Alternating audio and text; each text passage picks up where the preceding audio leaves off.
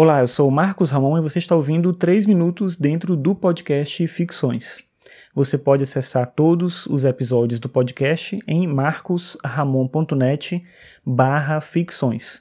Você pode também seguir o podcast no Twitter em arroba podcastficções.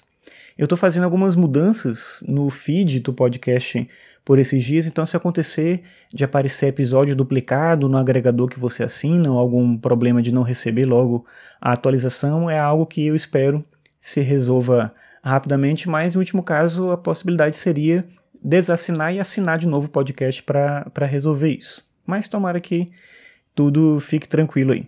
Bem, o tema de hoje, se você olhar o tema que eu coloquei, o título que eu coloquei para esse episódio, é meio estranho, né? Nada existe. Nada existe é parte da tese de um filósofo grego chamado Gorgias, que defendia um tipo de ceticismo extremo.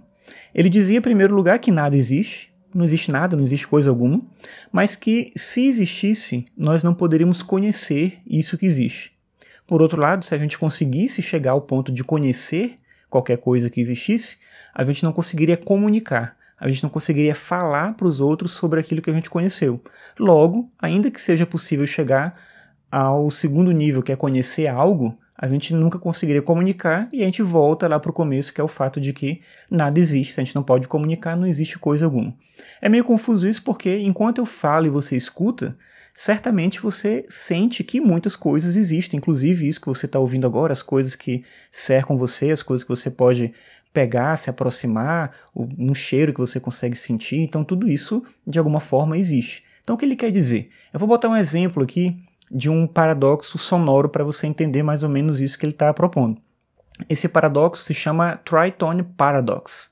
É um paradoxo criado por uma pesquisadora e que ele funciona com sons ascendentes e descendentes. Você vai ter uma sequência, são quatro sequências de sons, que vão ou do agudo para o grave ou do grave para o agudo. O curioso disso é que se você ouvir e botar para uma pessoa ouvir junto com você, vocês vão ouvir coisas diferentes. E eu peço para você fazer essa experiência. Vou voltar para você ouvir agora, depois anota aí o que, que você acha né, na sequência, se é do agudo para o grave, do grave para o agudo, e depois dá para outra pessoa ouvir. Escuta aí.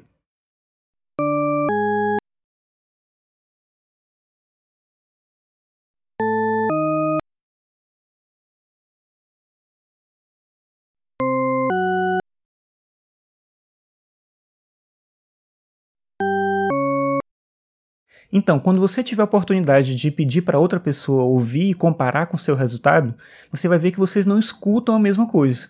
Não é que são sons diferentes, são sempre os mesmos sons, mas vocês não vão escutar a mesma coisa.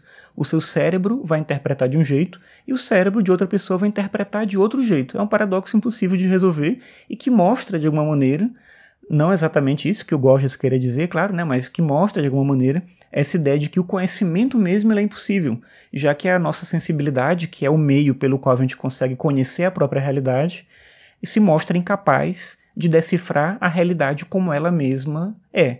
De alguma forma, então, isso nos leva a chegar a essa conclusão meio absurda de que nada existe e de que tudo o que a gente acha que existe é só uma interpretação, uma tentativa nossa de entender a realidade. Na verdade, não tem nada por aí, não tem nada em lugar algum tudo é só ilusão.